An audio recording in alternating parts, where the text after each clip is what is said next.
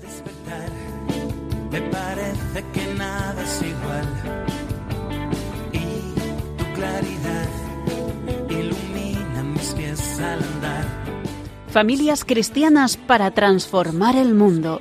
Un programa dirigido por Robert Kimball y Mari Carmen Zurbano. Que estaba escondida detrás de la esquina de mi intimidad. La serenidad se apodera.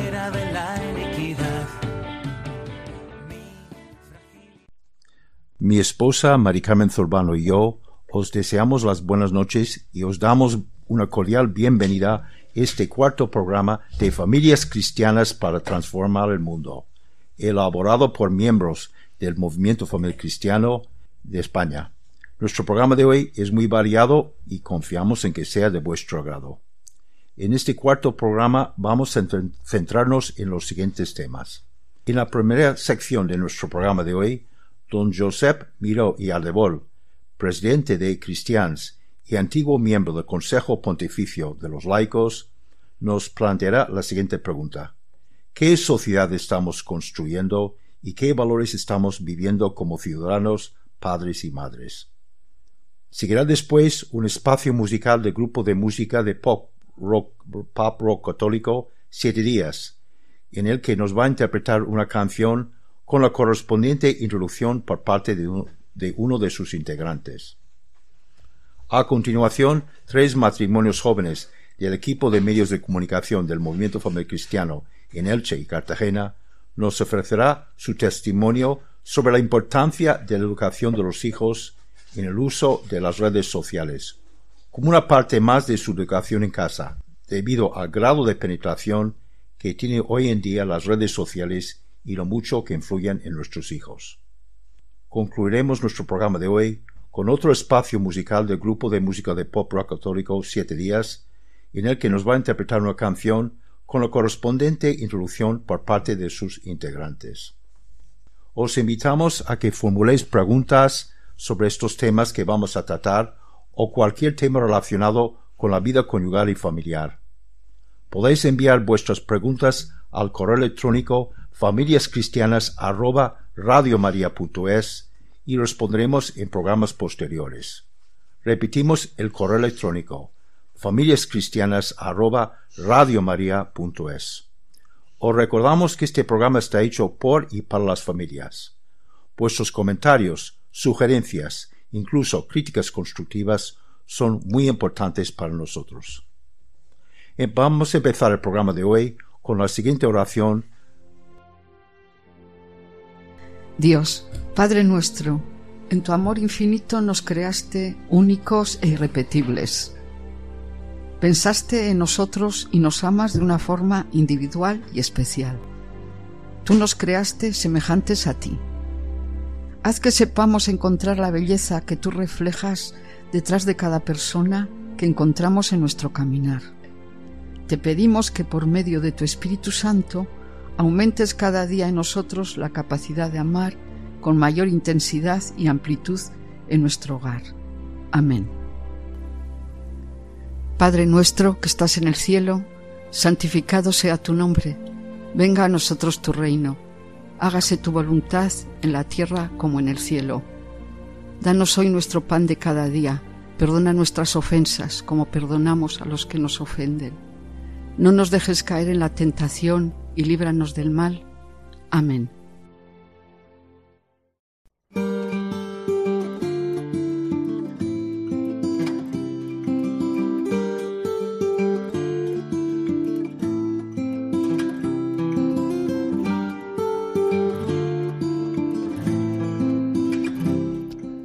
Virtudes y valores cristianos fundamentales de la familia.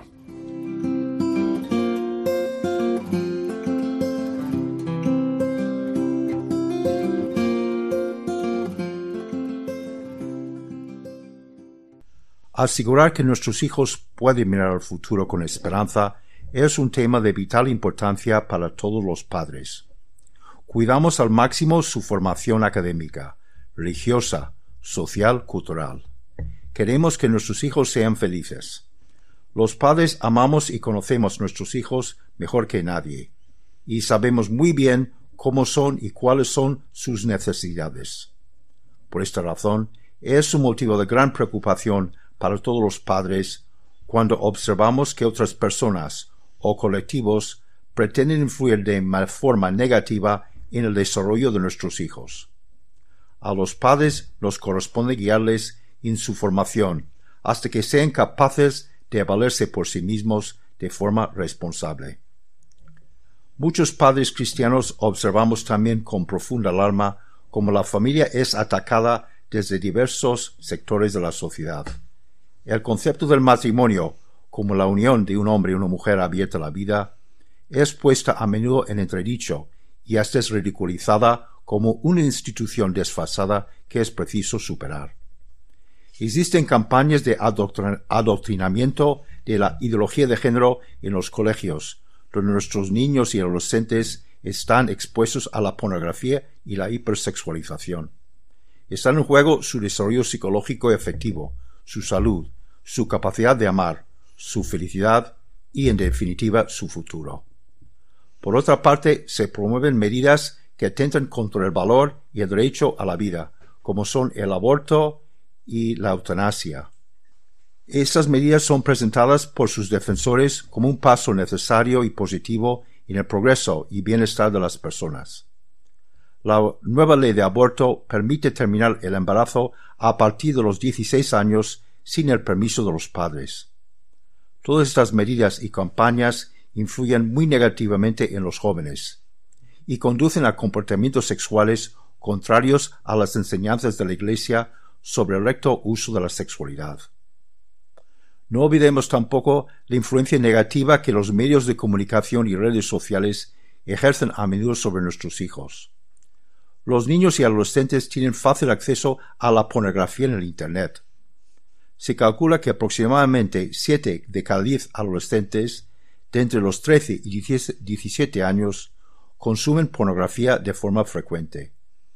El uso indebido de las redes sociales e Internet ha empujado a muchos jóvenes a diversas adicciones, como son el uso desenfrenado del sexo, con el inicio de las relaciones sexuales a una e, edad muy temprana, así como el consumo excesivo de alcohol, de las drogas, la ludopatía y las redes sociales. Ello da lugar a una juventud hiperconectada, desinformada y vulnerable a los mensajes engañosos y tendenciosos de los llamados influencers, ídolos y referentes, que se han puesto de moda en la sociedad. En lugar de seguir los acertados consejos, imitar el comportamiento de sus padres. Muchos jóvenes se van distanciando de sus propias familias, volviéndose más egocéntricos y menos solidarios. Los padres debemos asumir nuestro papel como los primeros y principales educadores de nuestros hijos y no rehuir nuestra responsabilidad educadora. Procuremos inculcarles el respeto hacia los demás, la servicialidad, la constancia, la responsabilidad por el bienestar de otros y una buena comprensión de la gran diferencia que separa el bien del mal. Como hemos resaltado antes, hay medios de comunicación, redes sociales e informaciones del Internet que presenta una visión del mundo contrario al mensaje evangélico y a la educación de la fe cristiana que los padres nos esforzamos por inculcar en los hijos. Hablaremos con mayor profundidad de la educación de los hijos en los valores y virtudes cristianos en futuros programas. Por último, las familias hemos de plantearnos la necesidad de asociarnos con distintas plataformas públicas para defender los derechos de los padres a educar a nuestros hijos según nuestros valores y convicciones religiosas, sobre todo en los centros educativos. A raíz de esta reflexión, os invitamos a plantearos una serie de preguntas en vuestros hogares. Somos conscientes de las formas en las que los medios de comunicación las redes sociales y el Internet pueden ejercer una influencia negativa sobre nuestros hijos? ¿Asumimos los padres nuestra responsabilidad de ser los primeros y principales educadores en la fe de los hijos o delegamos esta tarea en otras personas? Fomentamos el diálogo en casa con nuestros hijos para abordar el tema del uso prudente de las redes sociales cuestiones como el aborto y la promiscuidad sexual, el respeto al sexo opuesto, entre otros temas de gran importancia para la vida de un cristiano comprometido? ¿Saben nuestros hijos pensar por sí mismos o se dejan llevar por las maneras de pensar que se ponen de moda en la sociedad? ¿Tienen nuestros hijos suficiente confianza en nosotros, sus padres, como para hablarnos de sus inquietudes y dificultades? Estáis escuchando el programa de Familias Cristianas para Transformar el Mundo de Radio María, presentado por Robert Kimball y Mari Carmen Zurbano.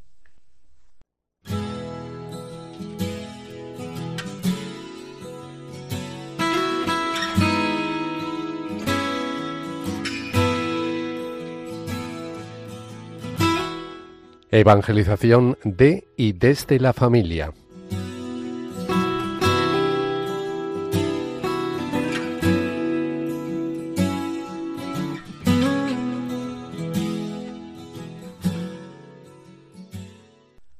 A continuación, os invitamos a hacer una reflexión sobre esta charla que nos ha facilitado el señor Miró.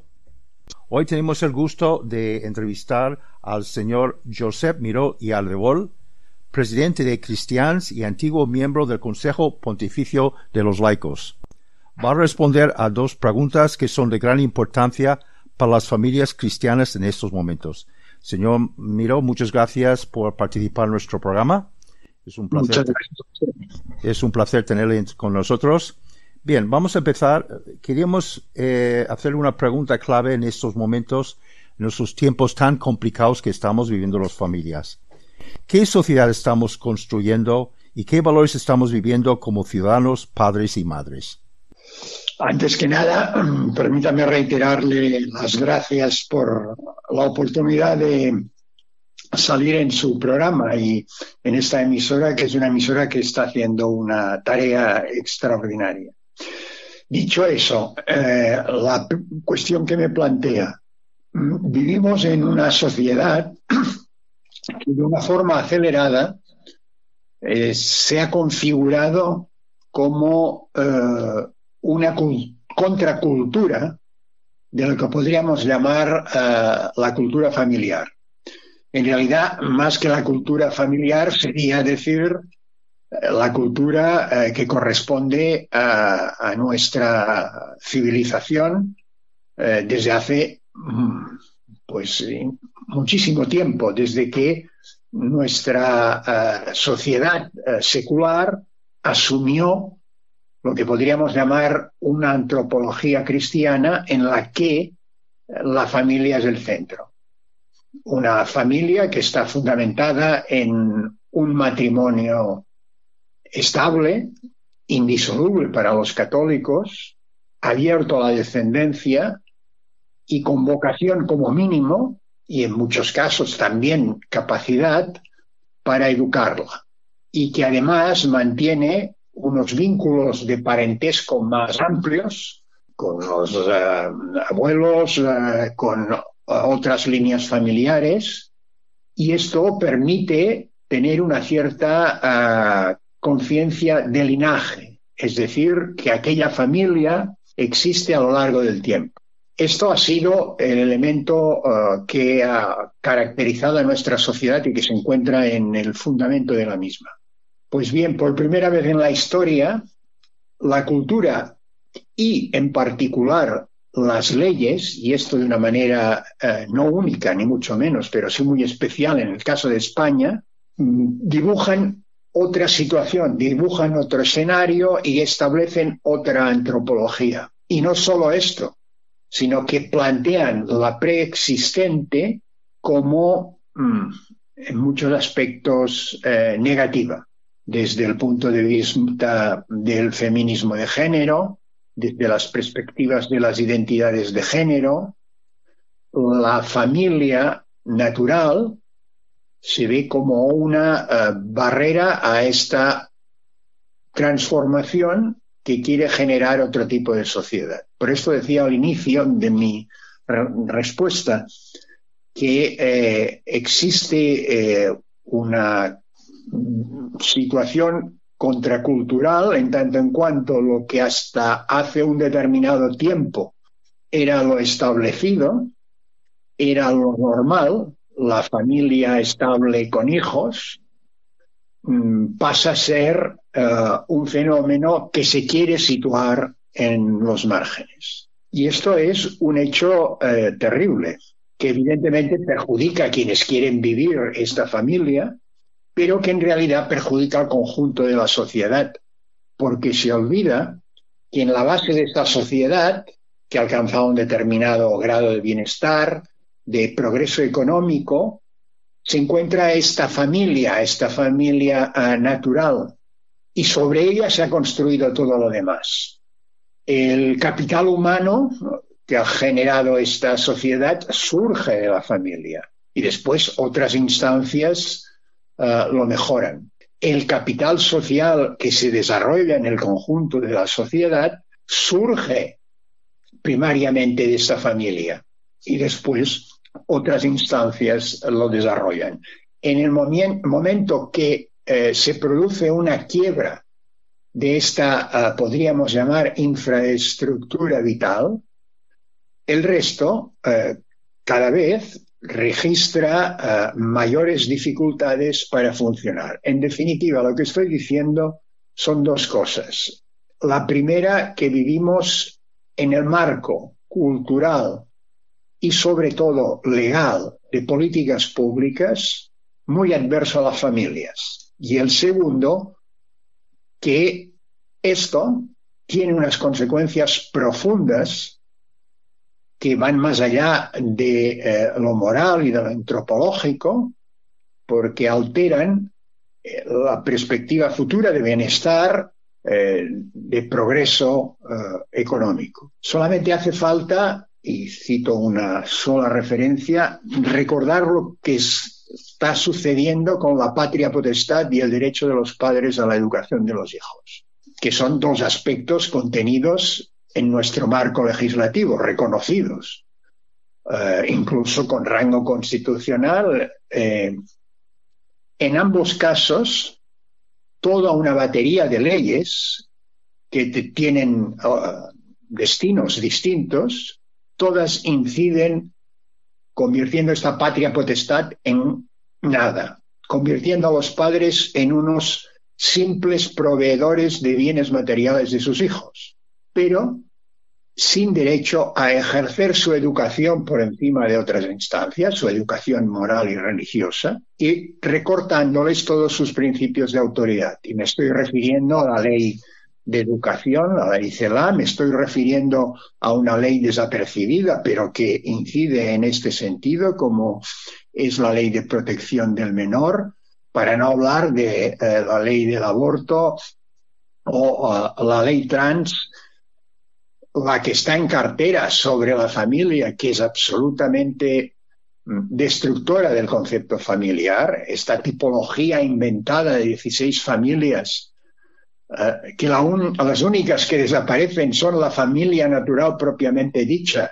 y la familia numerosa, es la declaración ideológica de lo que afirmaba al principio de mi intervención, la cultura que se quiere que domine, impulsada por las leyes y la voluntad política, es absolutamente contraria a la familia natural, a aquello que nos ha permitido educarnos, crecer, formarnos, desarrollarnos social y económicamente. Y esto es un grave problema. Pues muy bien, señor Miró, pues le agradecemos mucho su aportación, ha sido muy valiosa y seguramente es lo va a hacer reflexionar mucho a las oyentes de Radio María y sobre todo a las familias, al fin de que tomemos conciencia de de los peligros que, se plantean actualmente la familia y para que las familias también tengan un importante papel cívico para poder eh, contrarrestar estas leyes y normas. Pues muchísimas gracias, señor Miró. Le agradecemos mucho su colaboración y sus palabras. Así que muchas gracias. Gracias. gracias. Adiós. Os invitamos a plantearos una serie de preguntas en vuestros hogares. ¿Qué clase de sociedad estamos construyendo entre todos? ¿Qué valores estamos viviendo como ciudadanos, padres y madres? ¿Estamos viviendo estos valores delante de los hijos? ¿Qué ha pasado para que hayamos llegado a una cultura materialista, individualista y hedonista en la sociedad? ¿En qué afecta eso a la familia? ¿En qué se nota la increencia de mucha gente en Dios? ¿Está Dios también ausente en la realidad familiar? ¿Han observado los hijos el firme compromiso de sus padres para vivir su fe de forma coherente? Pasamos a escuchar ahora una canción Océanos del grupo Hillsong United, que es interpretada por el grupo de música de pop rock católico Siete Días. José Luis López Medina miembro de este último grupo, nos introduce en el tema de esta canción y a continuación la escuchamos. Vivimos en una sociedad cada vez más deshumanizada, donde habita el individualismo, el relativismo, el hedonismo y la falta de trascendencia y el olvido de Dios. Todos los días los medios de comunicación nos bombardean con noticias que nos pueden hacer caer en la tristeza y en la desesperanza Parece que todo está inundado de ideologías políticas que destruyen a la persona, y nosotros estamos abocados a asistir impasibles a ver cómo lo llevan a cabo. Violencia, guerras, crisis, hambre, injusticias y egoísmo condimentan el mundo en el que vivimos. Y en esta situación puedo pararme a pensar ¿Dónde está Dios? ¿Dónde le podemos encontrar en medio de este mundo? Parece que está escondido sumido en un largo letargo. Pero los cristianos sabemos que esto no es así, nada más lejos de la realidad. Dios está acompañando en el sufrimiento, en la angustia, en la pobreza, en las desesperanzas. Y no solo eso, Dios me pide hacerse presente en el mundo a través de mí, que sea testigo suyo en medio de esta sociedad tan apartada de Él. Esto supone salir de mi zona de confort y pisar las aguas turbulentas del océano que se presenta debajo de mis pies. Nos pide caminar por estas aguas inciertas, lanzarnos al vacío, pero teniendo por seguro que su mano nos guía y nos sostiene. Para Dios no hay nada imposible, y Él todo lo puede. Para Él no hay ninguna barrera. ¿Qué debemos temer con Él a nuestro lado? Dios ya ha vencido el mal, Dios es el motivo de nuestra esperanza y de la alegría que debemos transmitir al mundo que nos rodea. Solo debemos confiar y pedir que seamos luz y sal en la tierra. En ti confío, Señor. Haz de mí lo que quieras, lo que tú necesites.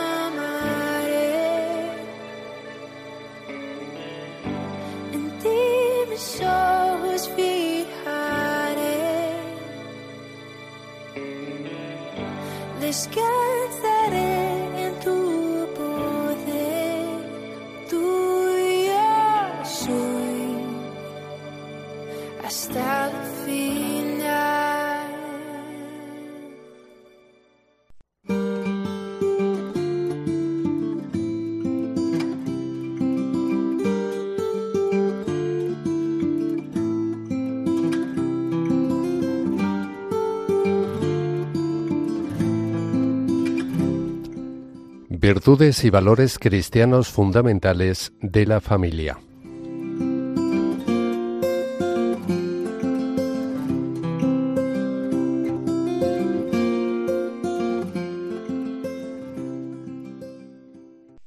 A continuación, tres matrimonios jóvenes del equipo de medios de comunicación del Movimiento Familia Cristiano en Elche, Cartagena, son concretamente José Antonio y María José, Susana y Julio, y Cristian José Luis, Ellos nos ofrecerán su testimonio sobre la importancia en la educación de los hijos respecto al uso de las redes sociales como una parte más de su educación en casa, debido al grado de penetración que tienen hoy en día las redes sociales y lo mucho que influyen en nuestros hijos.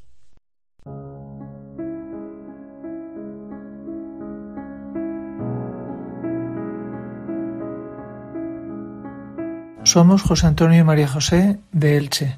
Tenemos una hija de 16 años. Somos Susana y Julio de Cartagena y tenemos una hija de 3 años. Hola, somos Cristina y José Luis de Cartagena. Y tenemos una hija de 8 años. La educación en el uso de las redes sociales nos parece una parte más de su educación en casa debido al grado de penetración que tienen hoy en día las redes y lo mucho que influyen en nuestros hijos. Es imprescindible educar a nuestros hijos en todos los ámbitos de la educación, incluido el digital, sobre todo hoy en día que vivimos en un mundo hiperconectado. Es una de las partes de la educación que más nos inquieta, porque al ser un ámbito nuevo en el que nosotros no fuimos educados, nos toca innovar y da vertigo.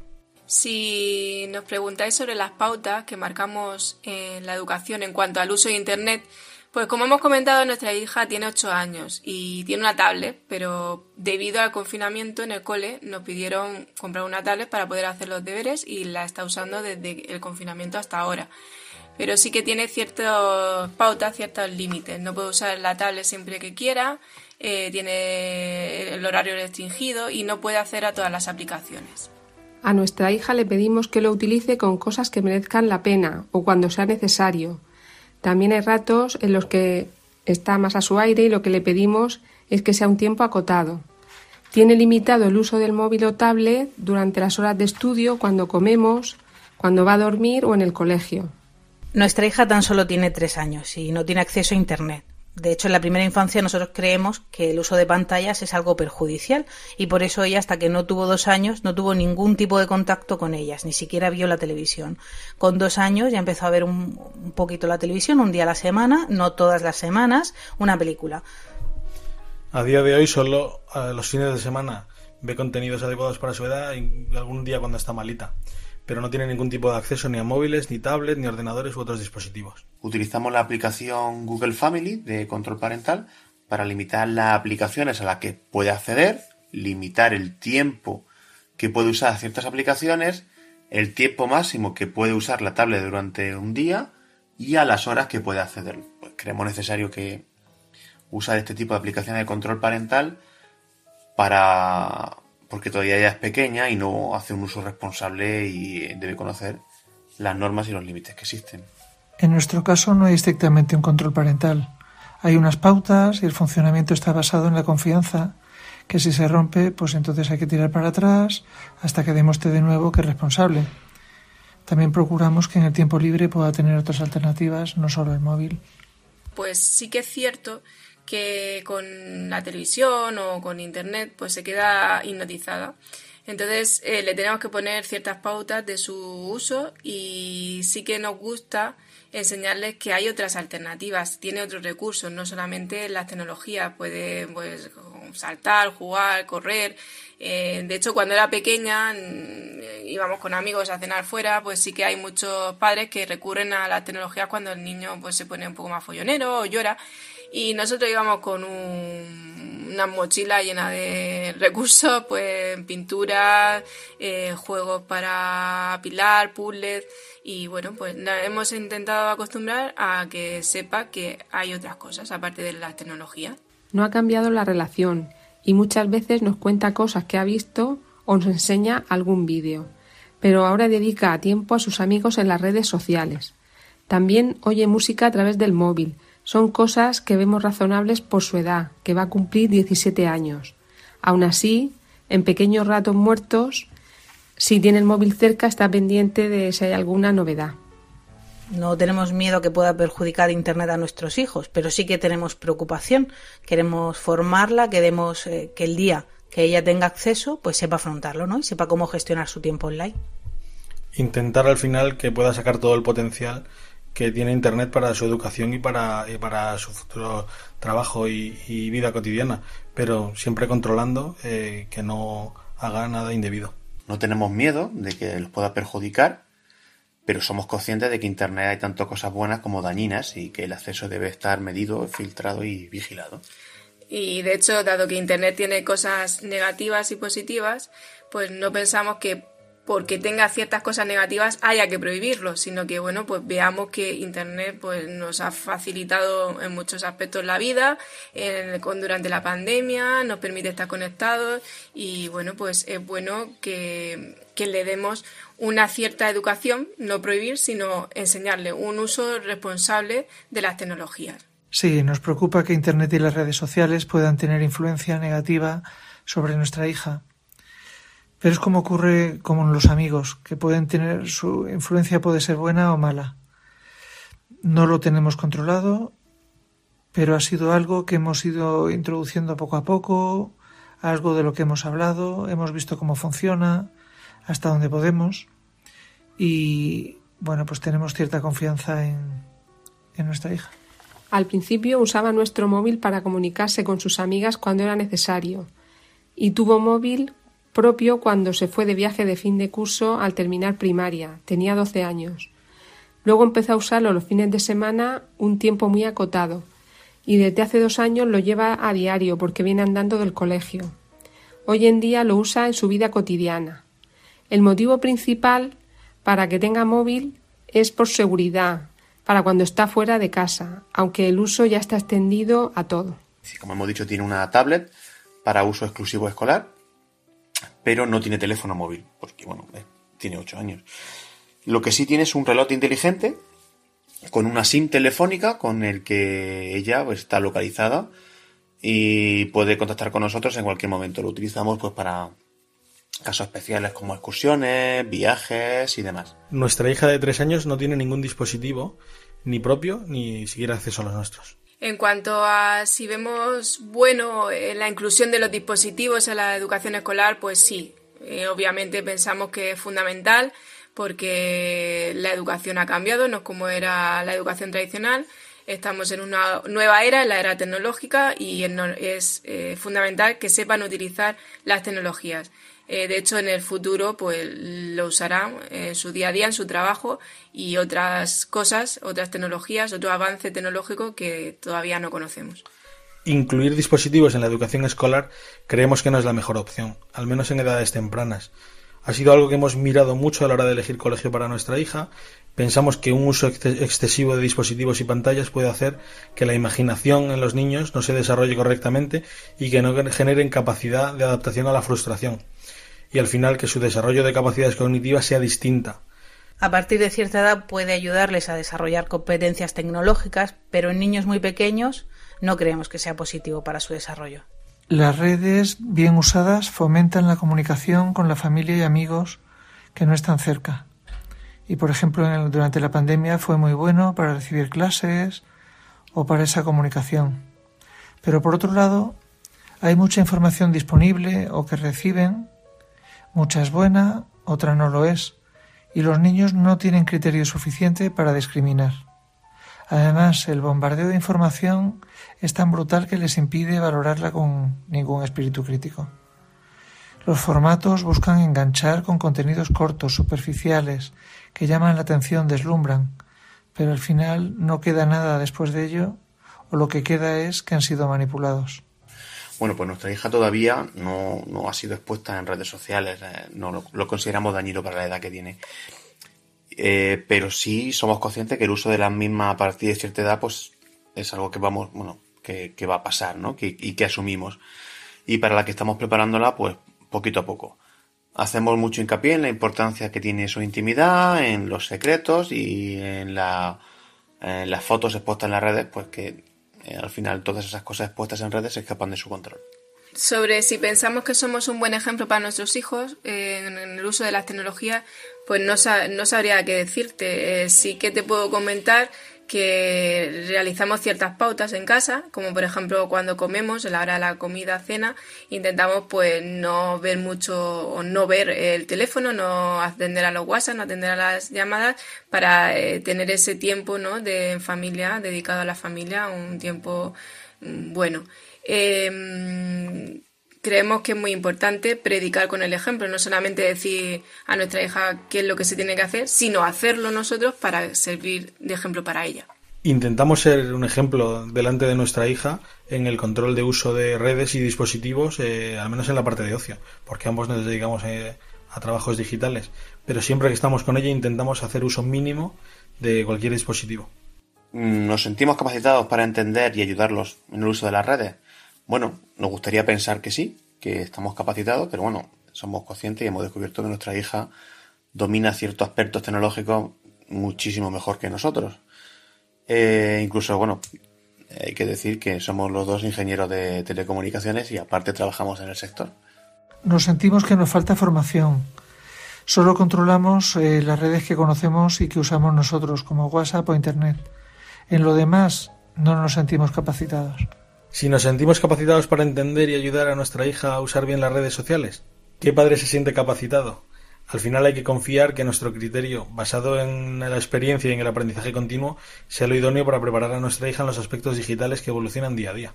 Si yo soy usuario de Facebook y ya manejo algo de Instagram, y hoy en día ya están por TikTok, Twitch y cosas eh, modernas cuando nuestra hija tenga la edad de uso de este tipo de, de tecnologías, a saber mm, por dónde estamos. Es muy complicado al final eh, estar al día para tener totalmente comprensión de cómo educar en estos aspectos.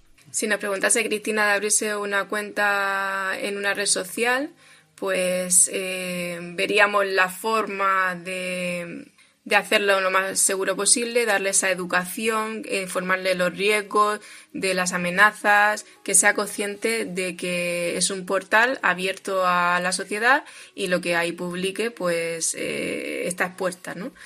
Desde que tuvo acceso a las redes sociales, hemos hablado con nuestra hija del riesgo de conectarse con alguien a quien no conoce. También procuramos que oiga historias reales en los medios de comunicación que han llevado a problemas serios Sabemos que entre los amigos hablan de estos temas, pero nunca piensan que les va a pasar a ellos. Además, hemos hablado del riesgo de perder horas y horas enganchada a las redes. En definitiva, tanto Internet como las redes sociales y todo lo que nos aporta esta era digital puede ser muy positivo, pero hay que cuidarlo desde casa.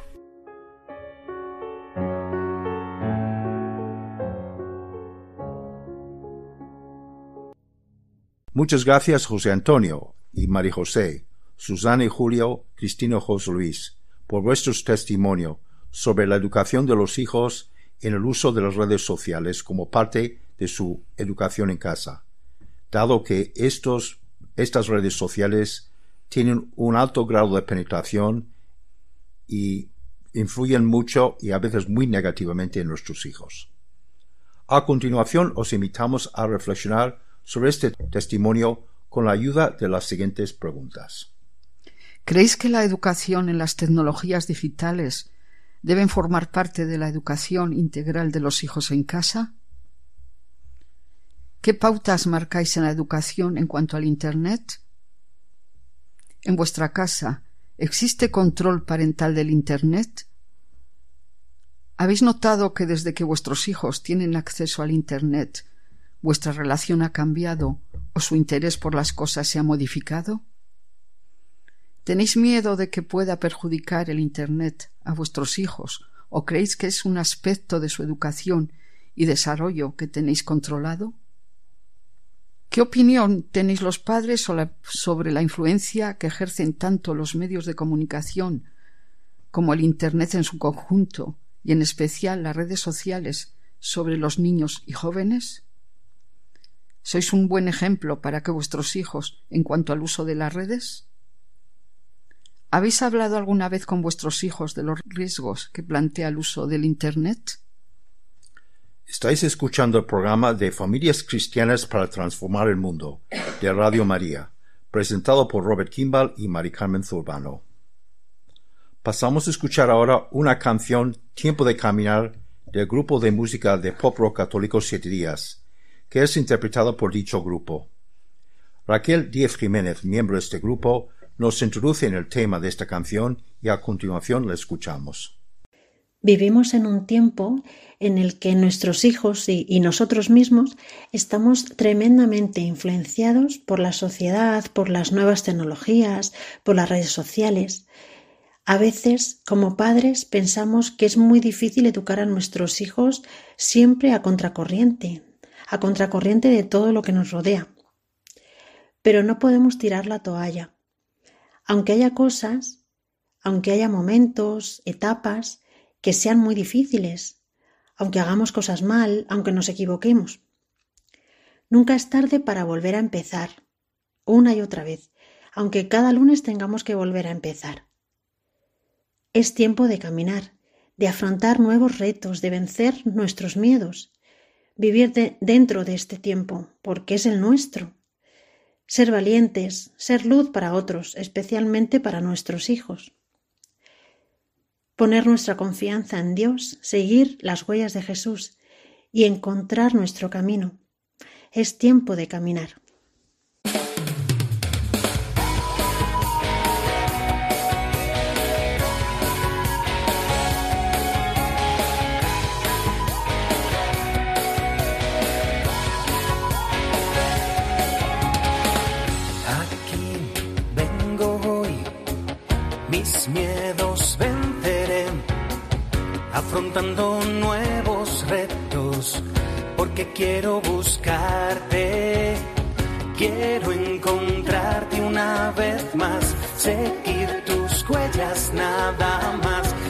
que me llevan hacia ti, inundando mi porvenir. Mientras siga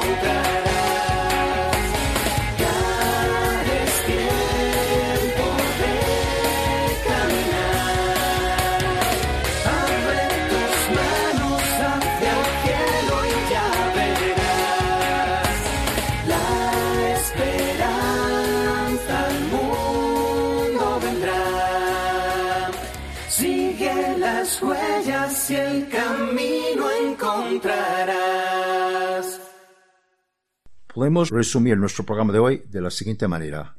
En la primera sección de nuestro programa de hoy, don Josep Miró y Aldebol, presidente de Cristians y antiguo miembro del Consejo Pontificio de los Laicos, nos ha respondido a la siguiente pregunta. ¿Qué sociedad estamos construyendo y qué valores estamos viviendo como ciudadanos, padres y madres? Tras un espacio musical de Grupo Siete Días, Tres matrimonios jóvenes del equipo de medios de comunicación del movimiento familiar cristiano en Elche y Cartagena nos han ofrecido su testimonio sobre la importancia de la educación de los hijos en el uso de las redes sociales, como una parte más de su educación en casa, debido al grado de penetración que tienen hoy en día las redes sociales y lo mucho que influyen nuestros hijos. Os invitamos también a que formuléis preguntas sobre estos temas que hemos tratado o cualquier tema relacionado con la vida conyugal y familiar. Podéis enviar vuestras preguntas al correo electrónico familiascristianas@radiomaria.es y responderemos en programas posteriores.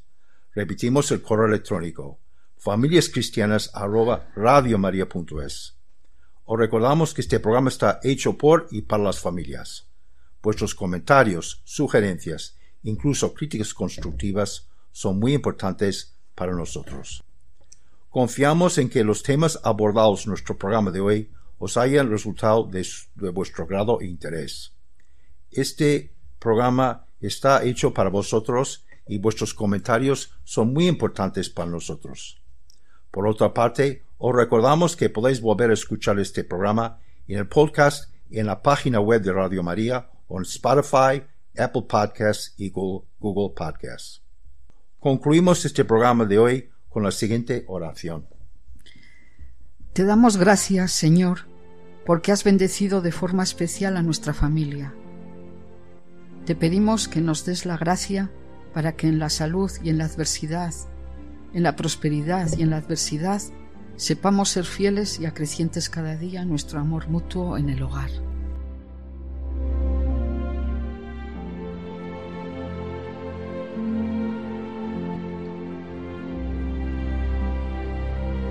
Renueva cada día nuestra ilusión y aumenta nuestra fe, entusiasmo y compromiso.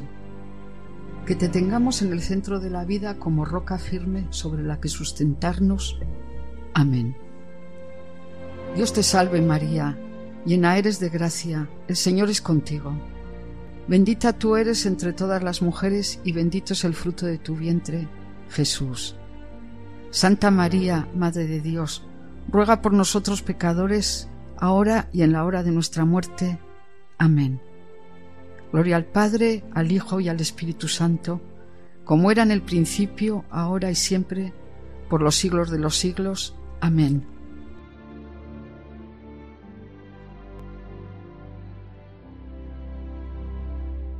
Que Dios conceda a todas las familias abundantes bendiciones en lo espiritual y material, así como salud de alma y cuerpo os esperamos nuestro próximo programa el 2 de marzo a las 20 horas en la península ibérica y 19 horas en Canarias. Os dejamos ahora con el programa Voluntarios. Deseamos a todos los oyentes de Radio María una muy buena noche.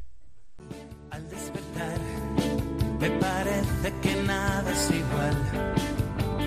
Y tu claridad ilumina mis pies Familias cristianas para transformar el mundo. Un programa dirigido por Robert Kimball y Mari Carmen Zurbano.